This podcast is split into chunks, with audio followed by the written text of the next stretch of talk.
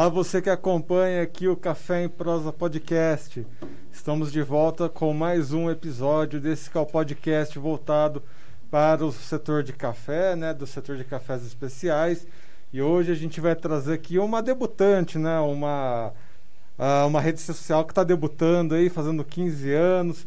Vocês vão entender um pouquinho mais sobre essa história. Mas antes, chamo aqui a minha colega de sempre, Virgínia Alves.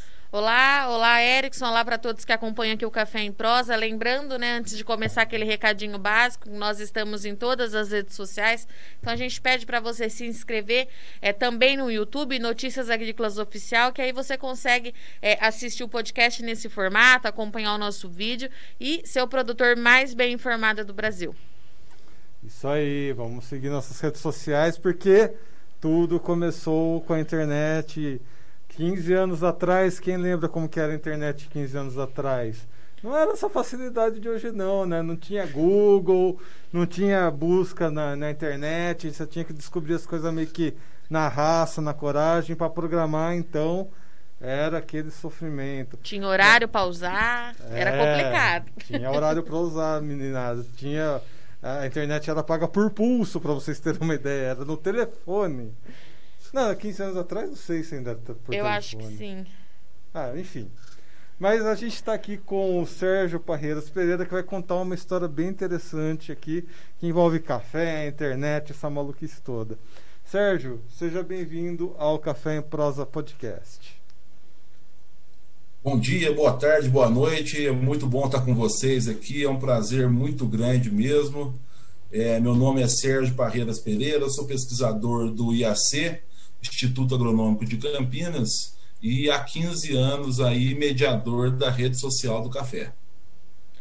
Sérgio, é, eu queria entender, você enquanto pesquisador, é, por que, que você sentiu a necessidade de lançar é, há, 15, há 15 anos atrás essa, é, essa rede social para o café é, e quais foram as dificuldades que você teve aí no comecinho? Porque hoje é mais fácil, né? Como o Erickson trouxe, hoje os jovens, os mais novos, nem imaginam o que, que era a internet há 15 anos atrás. Mas eu queria que você contasse um pouquinho da história e as dificuldades que você enfrentou aí ao longo desse período, pode ser? Lógico. É, a rede social do café ela teve início de uma parceria entre o Conselho Nacional do Café, o CNC, e o consórcio Pesquisa Café, que é uma articulação gerenciada pela Embrapa Café, onde estão as principais entidades de pesquisa e extensão rural do Brasil. Na época, tinha uma empresa que se chamava Radio System, e eles estavam com uma proposta de uma plataforma digital que poderia melhorar a comunicação entre produtores, né, no nosso caso, aí, os cafeicultores, os pesquisadores e os extensionistas, pessoal que ficava aí na linha de frente da assistência técnica e a extensão rural. E com isso, então, o café caiu dentro dessa rede logo no começo, a plataforma PABirus, que se chama, né? E nós estamos nela até hoje, e tudo começou por aí. Aí abriram várias comunidades, tinha uma, a que eu mediava, no caso, era o manejo da lavoura cafeeira, tinha uma outra que tratava de solos, uma outra que tratava de pragas, uma que tratava de comercialização, era bem segmentado por assunto. Com o passar dos anos, essas outras comunidades não foram sendo mediadas, não foram sendo trabalhadas, elas foram apagando, apagando até praticamente acabar. E a nossa, que se chamava Manejo da Lavoura Cafeeira, passou a tratar de tudo quanto era assunto de café desde a genética até na xícara do produtor, passando por torrefação, exportação, mercado, clima, preço. Então nós começamos a tratar de tudo. Aí em 2011 nós passamos a chamar essa comunidade aí de rede social do café. E é o que a gente tem trabalhado até hoje. E as dificuldades eram muitas, né? Como vocês falaram aí, era uma internet no começo de escada ainda, e depois veio evoluindo, não existiam celulares que se acessava aí a internet, né? O, esses aparelhos de celular que nós temos hoje aí, os smartphones, foram acontecer bem tempo depois, mesmo ainda mais chegar no Brasil. Então era a gente estava engatinhando na internet ainda quando nós começamos. Aí a rede foi evoluindo devagar, foi um jogo de acerta e erra e volta para trás e refaz. E aí com isso aí nós fomos aprendendo o que, que o nosso público queria e com isso aí foi acontecendo um aprendizado contínuo aí e a construção coletiva desse conhecimento em café. Tem um conceito, né? Esse é um conceito mais social, né? antropológico, que é o conceito das migrações, né? Não essas migrações de apenas as pessoas saírem de um lugar e irem para o outro, mas a gente está migrando, a gente está mudando todo momento, né? Mudando de ideias, mudando de ideais, mudando de expectativas, enfim, isso na internet acaba acontecendo também. Porque as pessoas acabam migrando né, de alguns sistemas para outros, e ao longo dos tempos a gente vê, vamos trazer aqui a realidade das redes sociais, na nossa época tinha o Orkut, né? A gente é tiozão, tá? Esse negócio de cringe, a gente tava falando aqui hoje, né? A gente vai chegar nesse momento. Tiozão, cringe, tamo aí, é isso aí. Uh, tinha o Orkut, tinha MSN, CQ, enfim. E todas essas redes sociais hoje em dia não existem mais. Hoje é mais Skype, Zoom, Facebook, LinkedIn, enfim. As, as pessoas foram migrando né, dentro da própria internet conforme a sociedade, as sociedades foram mudando. E o Piabirus continua, né? Vocês estão aí 15 anos. Como é que foi essas mudanças, né? O que, que vocês precisaram migrar ao longo do tempo para que a, a, comunidade fosse crescendo? Edson, isso é muito importante, que realmente foi um tempo de migração, de mudança e de muito aprendizado. É, no começo, a dificuldade que a gente tinha era de trazer as pessoas para dentro da rede, né? apresentar para essas pessoas. E as pessoas se cadastravam por e-mail na rede e passavam a receber e-mail da gente. E depois a gente começou a ver que se divulgasse alguma coisinha no Facebook e depois no Twitter, isso aí fazia com que mais pessoas também viessem a entrar é, na, na rede nossa, né? Então, todas essas plataformas que você falou aí, que foram nascendo e morrendo, né? Nós usamos elas todas aí no sentido de tentar fazer com que elas apoiassem a nossa audiência, pudéssemos usar as pessoas que estavam dispersas pela internet a vir consumir conteúdo e ter um aprendizado ali, né? Ter informação. A gente sabe que a sociedade da informação hoje é pautada aí por conhecimento e que muito desse conhecimento está na internet e que as pessoas têm que saber como é que utilizam. Então, foram muitas barreiras, muitas dificuldades e com o passar do tempo, nós fomos utilizando de tudo. Hoje em dia, para fazer ah, pra, por exemplo, para todo mundo que entra na rede hoje, a gente consegue colocar aí em torno de 1.500 a 2.000 pessoas diferentes na rede. Nós usamos inúmeras estratégias. Nós divulgamos no Instagram, no Facebook, no Twitter, no LinkedIn, um monte de grupo de WhatsApp. É, então a gente se utiliza de todos esses ferramentais da internet, além do e-mail, né, do mailing, tudo isso aí para tentar trazer as pessoas para cá e fazemos essa curadoria de informações e notícias. O Notícias Agrícolas, com certeza, é uma das fontes que nós utilizamos muito em estar divulgando, porque vocês exibem quase que diariamente ótimas entrevistas voltadas para o setor cafeiro. Então a Virgínia aí sempre está conosco participando da rede e como ela é uma rede aberta e que a gente consegue colocar o conteúdo de outros locais, por exemplo, a gente pega o vídeo que está na página de vocês do YouTube, coloca na nossa rede, traz o nosso público lá para dentro e com isso aí gera audiência para a gente na rede e gera audiência para vocês no YouTube também. Então são parcerias dessas aí que nós temos com importantes meios de comunicação que estão fazendo sucesso. É, Sérgio, primeiro, obrigada né, por você compartilhar aí o nosso material. É, e o que eu queria saber é o seguinte: eu percebo, eu vou fazer dois anos de notícias agrícolas daqui a pouquinho.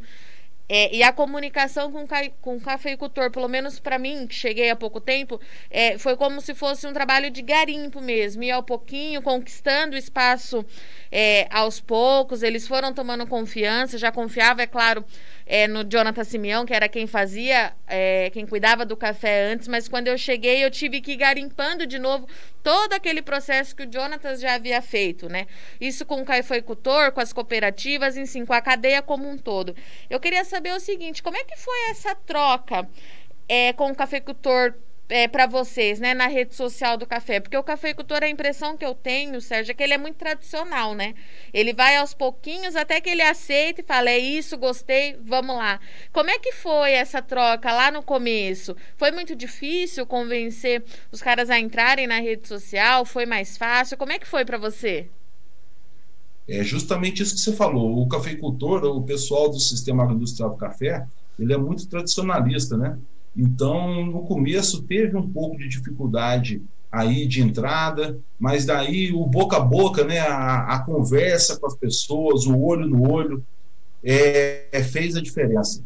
Eu participo muito também de eventos presenciais, né? Então, com isso aí, eu conversava com um, conversava com o outro, pegava o e-mail da pessoa, cadastrava ela na rede, e com isso aí, nós fomos criando aí o que você falou aí, que é a tal da reputação digital, né? Nem você falou, eu cheguei e devagarzinho fui conquistando é, esse público, esse cafeicultor, e é justamente isso. Existem estudos aí na área de, de, de redes sociais que tratam muito aí dessa reputação digital que a pessoa ela o que ela fala o que ela escreve a partir do tempo que vai passando e ela vai é, mostrando assertividade, vem demonstrando coerência e vem demonstrando que está aqui para somar, isso aí vai sendo construído devagarzinho. É um tijolinho em cima do outro, né? Então, que nem você falou, Jonathan aí ficou bastante tempo, né? É, escrevendo sobre café, fazendo entrevista também, é, e depois você chegou, então começa de novo. E aí vai construindo, e com o passar do tempo, você passa a ser aquela pessoa em, que tanto os entrevistados como o público que acessa ali já conhece praticamente e já tem liberdade para escutar, gosta de, de escutar. Então é uma construção lenta e constante. E aí tem um, ainda falando sobre essa, eh, essa questão de garimpar as pessoas, né? Uh, a gente passa por um momento, né? Isso é uma questão mais interna aqui do Notícias Agrícolas. A gente passa por um momento editorial em que a gente está tentando se inserir em ambientes urbanos, porque o que acontece? A gente a gente sabe que o agronegócio brasileiro ele é um agronegócio gigantesco que suporta um quarto do nosso PIB, né? 25% do, do PIB nacional vem do agronegócio. Mas as pessoas que fazem parte do agro, né, as pessoas que estão inseridas digitalmente, chega um momento que você encontra um platô né, uh, de acessos ali, um platô de pessoas que estão uh, te acompanhando, te acessando e tudo mais. Né? Eu imagino que aconteça mesmo com vocês aí dentro da plataforma de vocês. Uh, e para ultrapassar esse platô, você precisa encontrar maneiras que acabem entregando é, Integrando. Junto, é, juntando o campo com a cidade. Pronto. Uh, encontrar conexões entre o campo e a cidade. A gente está tentando, né, uh, inclusive os podcasts que nasceram aqui, né, tanto de cafés especiais quanto de chocolate, exatamente porque a gente achou que esses seriam meios, né? Falar de café, todo mundo gosta. Café especial está chamando a atenção aí das cidades adoidado. As pesquisas mostram isso, né? A gente já teve pesquisadores de marketing aqui no, no podcast que falaram que esse interesse está aumentando. Vocês, vocês notaram uh, aí na plataforma de vocês que, primeiro, vocês atingiram o platô de acessos e, segundo, que uh, o coronavírus e esse, essa explosão por buscas de alimentos mais saudáveis, de cafés mais especiais, colaborou de alguma forma em aumentar os usuários da plataforma? É, é muito bom esse levantamento aí. É, na rede, o nosso crescimento anual ele é bem pequenininho, mas constante. Então nós não, não atingimos um platô ainda para falar assim, está estabilizado há dois anos. Ano a ano, uh, nós vemos conseguindo aumentar um pouquinho a audiência. Mas para isso aí tem que suar a camisa, tem que buscar outras formas de divulgação, utilizar tudo isso daí, né? Então, nós estamos tentando é, inovar, com certeza, para chamar a atenção de outros públicos também, né? Agora, o consumidor, né, no, no caso aí, que é o no consumidor de café, ele, ele é muito pulverizado porque o café está em 98% dos lares do Brasil, né? Então, se pensar, depois da água, o café é a bebida mais consumida. Então, em termos de população, praticamente todo mundo teria algum interesse em café, né? O difícil é saber o que, que essa pessoa aí está interessado, né? Um, por exemplo, um produtor, ele quer saber de custo de produção, ele quer saber de pragas, ele quer saber do clima, da cotação diária, né? Mas isso aí não é assunto que o consumidor na outra ponta tem interesse.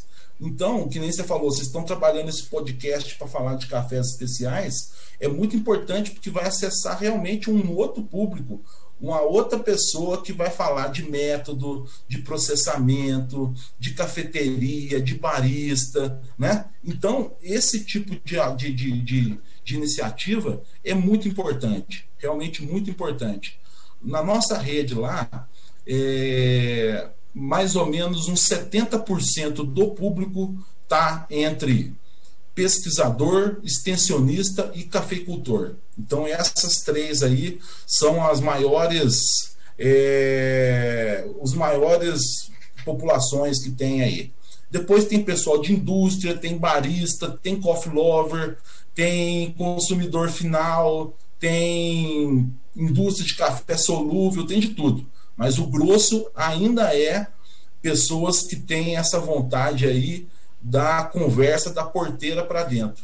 E muitas vezes da porteira para fora não interessa a eles. Assim como o que é da porteira para dentro não é tão é, interessante assim para o pessoal que está consumindo café. Então, a verdade é que você tem que gerar cada vez mais conteúdo e de uma forma é, que atinjam os vários é, segmentos e tipos de informação aí para conseguir chegar num público maior. E Sérgio, quando a gente fala na comunicação para a cafeicultura é, há 15 anos atrás, o que, que mudou? Quando você, é, se você for pontuar assim, é, quando você começou com a rede social lá atrás e agora, no que, que a gente já avançou e no que, que a gente ainda precisa avançar? Avançou demais, viu, Virginia? Porque o meu pai, meu pai era agrônomo também, trabalhou numa cooperativa em Poços de Caldas. Eu lembro dele receber por fax as notícias de jornal é, que tinham saído sobre café naquele dia no Brasil e no mundo. Então as pessoas pegavam, é, recortavam o jornal, aquela notinha que tinha saído, por exemplo, Café do Brasil, alguma coisa, num jornal, o Globo, Estado de São Paulo, tal, tal, tal, e mandava por fax para a cooperativa. Então, tipo assim, ó, os diretores da cooperativa, eles eram as pessoas mais bem informadas, porque tinham esse acesso diário e direto da informação de todos os meios de comunicação. E hoje em dia, isso aí está na mão de todo mundo. Quem tiver com uma conexão de internet um computador ou um celular na mão, ele pode ter acesso a essa informação. Então mudou demais, mudou muito. E as pessoas hoje estão ávidas por conhecimento, ávidas por mais informação e chega até a pirar, né? Porque, por exemplo, no nosso caso, nós mandamos mais ou menos de 20 a 30 notícias por dia sobre café para os nossos é, participantes via e-mail. Então as pessoas falam: Nossa, eu não consigo ler, eu tento ler tudo, não consigo. Mas é normal, porque não tem como você ficar sabendo de tudo que está acontecendo no mundo. Você tem que ir lá ver os principais tópicos que você tem interesse e tentar, então, com isso aí, ler, fazer uma leitura, ter acesso e ficar sabendo um pouco o que está acontecendo.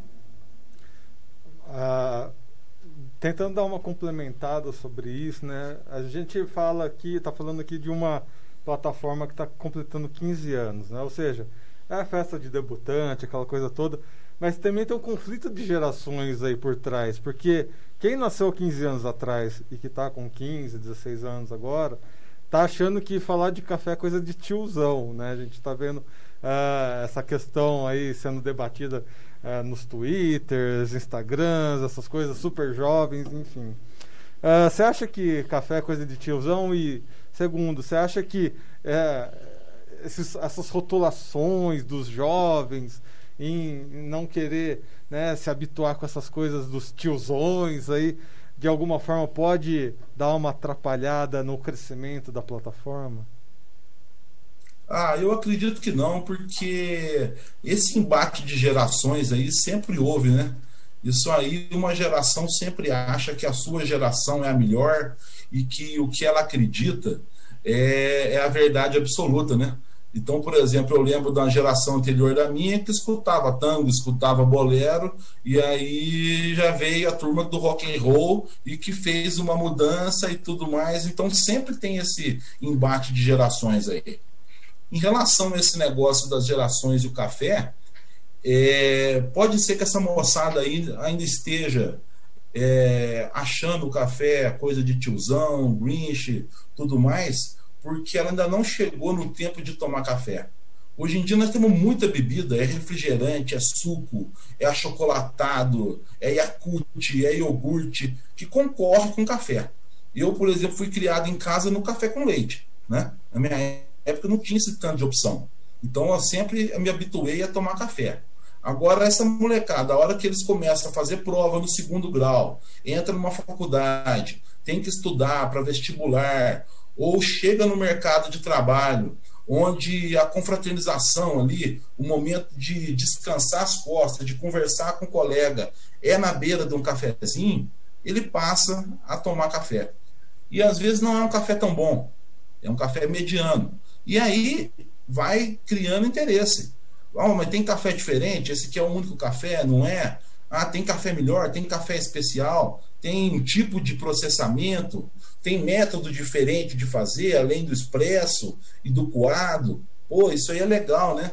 Então, igual cerveja e vinho, que é interessante você falar, saber sobre o mínimo tudo mais, eu vejo que o café hoje também ele desperta o interesse de muitos jovens. E a gente vê também que a sucessão nas propriedades de café passa por esses jovens também começarem a gostar do café e gostar de viver na roça, né? Porque é uma geração agora que está chegando aí que está vendo possibilidade de se manter no meio rural, conectado muitas vezes com a cidade por meio de uma marca de café torrado e moído e tudo mais, e está acessando um mercado aí que é legal participar de uma feira, participar de um, de um cupping, de uma degustação. Então, eu vejo bastante envolvimento de jovens aí. Agora, essa turma de 15, 16, 17 anos aí, eles ainda vão chegar no ponto de maturação deles aí. Eu acredito que vão ser os nossos consumidores de café do futuro. Então tudo café verde. Então, tudo café verde. Ô, então, Sérgio, verde então... mas eu ia falar justamente isso que você trouxe, que quando é, eles forem inseridos né, no mercado de trabalho, isso muda, porque, por exemplo, hoje em dia, uma, uma parcela ainda consegue trabalhar só naquilo que escolheu trabalhar, né? Tem a, a, a, oportunidade. Mas isso aconteceu comigo. Quando eu cheguei na, numa. Eu não tomava café, na minha família todo mundo toma muito café. E eu era a única pessoa, assim, que não tomava muito café, enfim, única criança, enfim. Mas quando eu cheguei numa redação há 10 anos atrás, 11, eu falei, gente, eu vou ter que tomar café, senão eu não acompanho esse povo, não. e, e, é justamente Sim, é isso. É e depois, agora, eu, eu tenho um, um sobrinho que começou a trabalhar há pouco tempo, tem 20, ele tem 20 e poucos anos. Acho que ele vai fazer 21. Tomara que ele não ouça esse podcast para não saber que eu não lembro a idade dele. Mas ele também não, não gosta de café. Não gosta de café. Agora ele toma mais café que eu. Sim. Na hora que chega tem, no mercado de um trabalho, bom... se você não tomar um café, você não acorda, não. Sim, você é passado para trás. vai, vai chegar a hora dessa geração em querer tomar café, em querer saber mais sobre café, né? A parte eu tenho um boa. filho aqui. Sim, sim. Eu tenho Então. um filho de sete anos que, por ele estar em- estudando em casa também nesse período, todo dia depois do almoço eu faço uma caneca de café para mim, uma para minha mulher e outra para ele. E ele toma uma caneca de café durante a aula. Então, esse aí é um que eu acho que já é um consumidor de café e de café bom. Porque aqui a gente só tenta tomar café bom só. Então, isso que eu ia falar. A parte boa é que essa geração de 15, 16 anos, até seu filho que é mais novo, é, com a gente avançando, do jeito que a cafeicultura tá avançando cada vez mais, eles vão tomar só café bom lá na frente. Sim, sim, a ideia é essa aí. E ver a diversidade de sabores, né?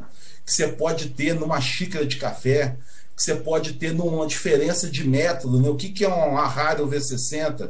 Diferencia de um Melita, de uma Calita, de um outro método de café coado, né? E aqui em Campinas mesmo, a gente tem um monte de cafeteria muito boa, excelente, com vários métodos, tipo de café, frutado, floral, e comprar o pacotinho de café e ficar esperando chegar pela internet para ver o sabor. Então, isso aí tudo vai passar por um programa de educação do consumidor, que vai ser esse consumidor final do café aí no futuro. Eu não tenho medo de não ter gente para tomar café, não. Acho que sempre vai crescer.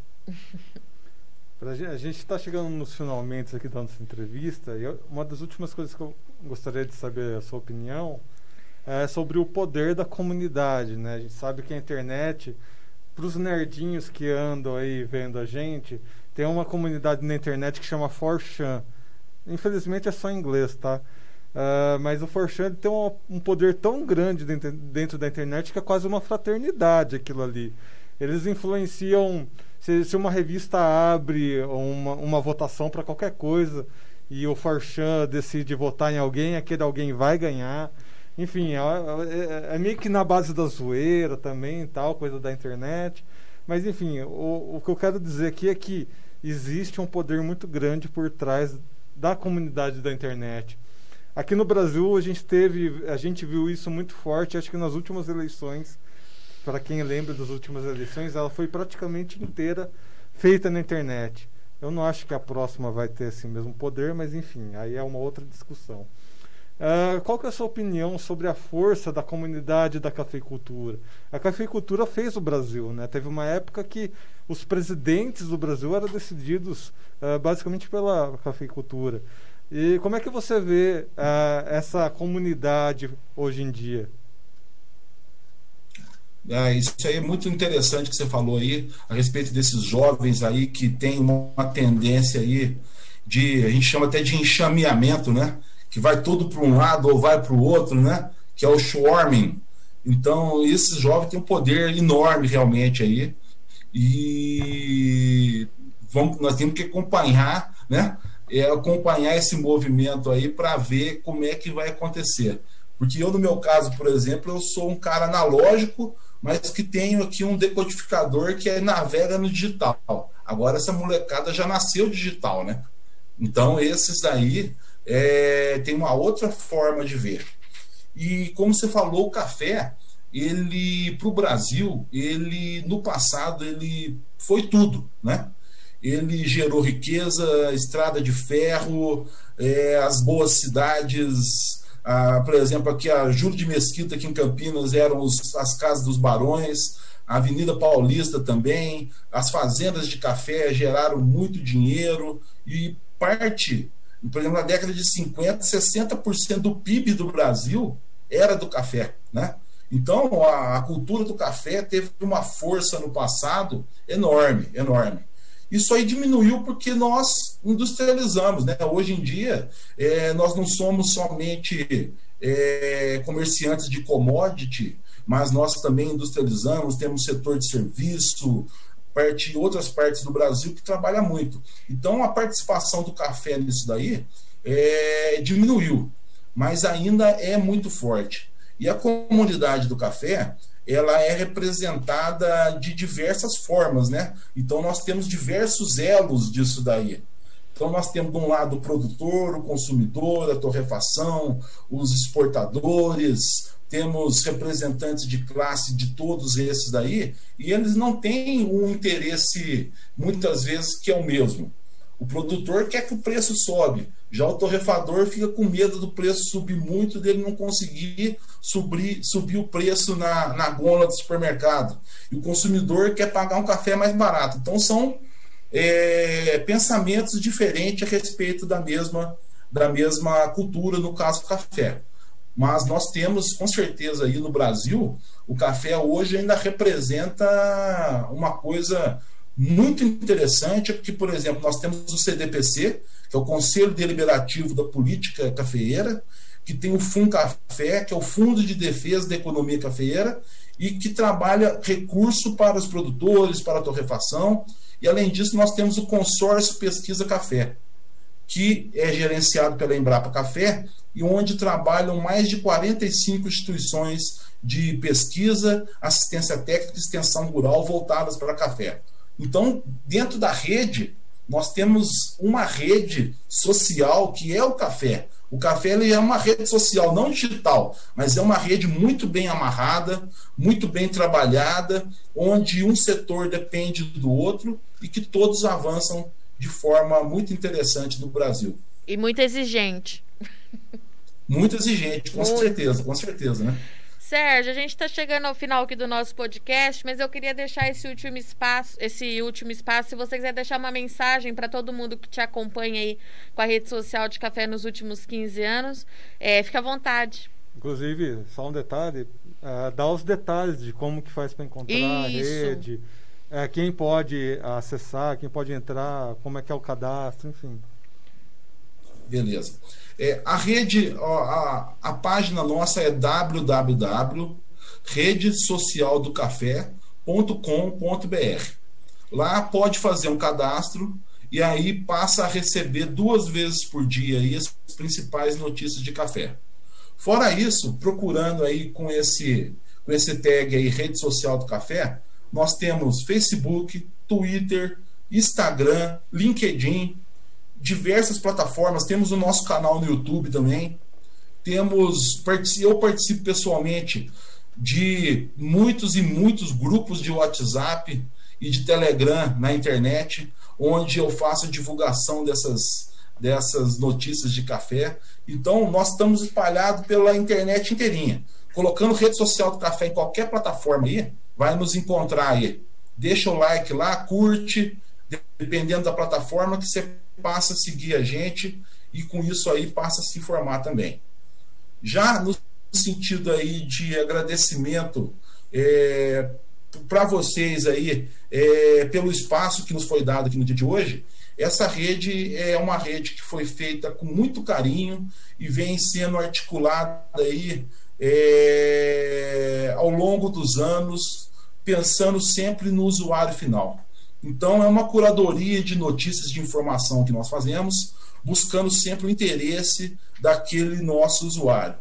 Então, para mim, que estou à frente da rede aí já há 15 anos, é um prazer muito grande estar tá, é, aqui no dia de hoje festejando junto com vocês para fazer aí esse 15 anos da rede social do café, que para a internet é muito tempo, né? Foi comentado aí a quantidade de rede, de plataforma que nasceu e acabou nesse meio tempo aí, e nós estamos mantendo aí. Então, é um agradecimento a cada usuário, a cada pessoa que trabalha conosco, a todos os meios de comunicação, assim como vocês que também que geram conteúdo é, de qualidade para que a gente possa estar tá levando aí para os nossos usuários.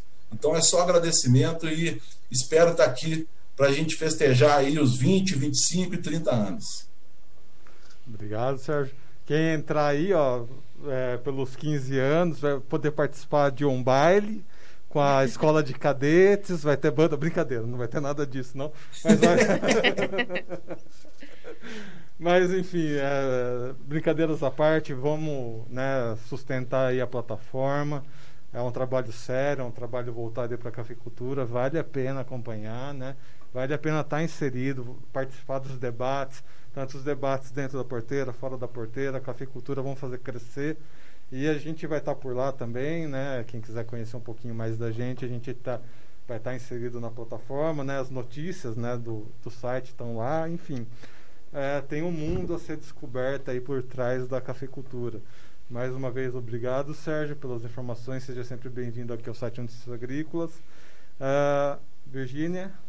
Obrigada, Sérgio. É, foi um prazer tê-lo aqui conosco. A gente continua aí na Labuta. Na verdade, o Sérgio se tornou um companheiro de trabalho, né, Erickson? Porque a gente vai trocando informação, ele recebe nossas informações lá, a gente recebe as informações da rede aqui. Foi um prazer, Sérgio. Até a próxima.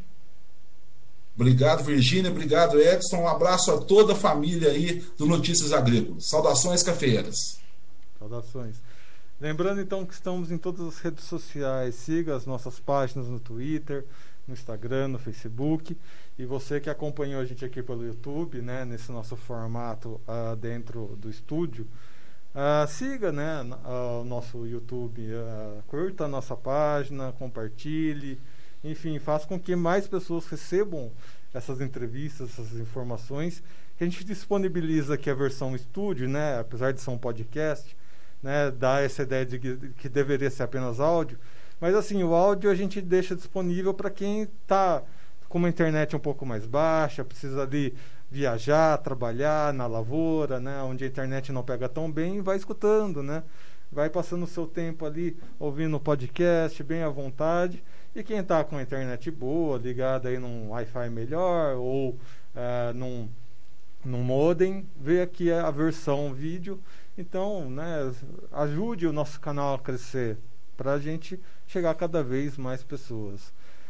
Muito obrigado e também precisa seguir a nossa página dedicada ao Café em Prosa Podcast, não é, Virgínia? Arroba Café em Prosa, underline NA. E lá, Erickson, é sempre bom a gente relembrar que a gente está é, é, uma via de comunicação mais fácil. Você pode mandar sua sugestão, o que, que você gostaria de ver, o que está acontecendo na sua lavoura. Eu te espero lá. Até a próxima. Um abraço.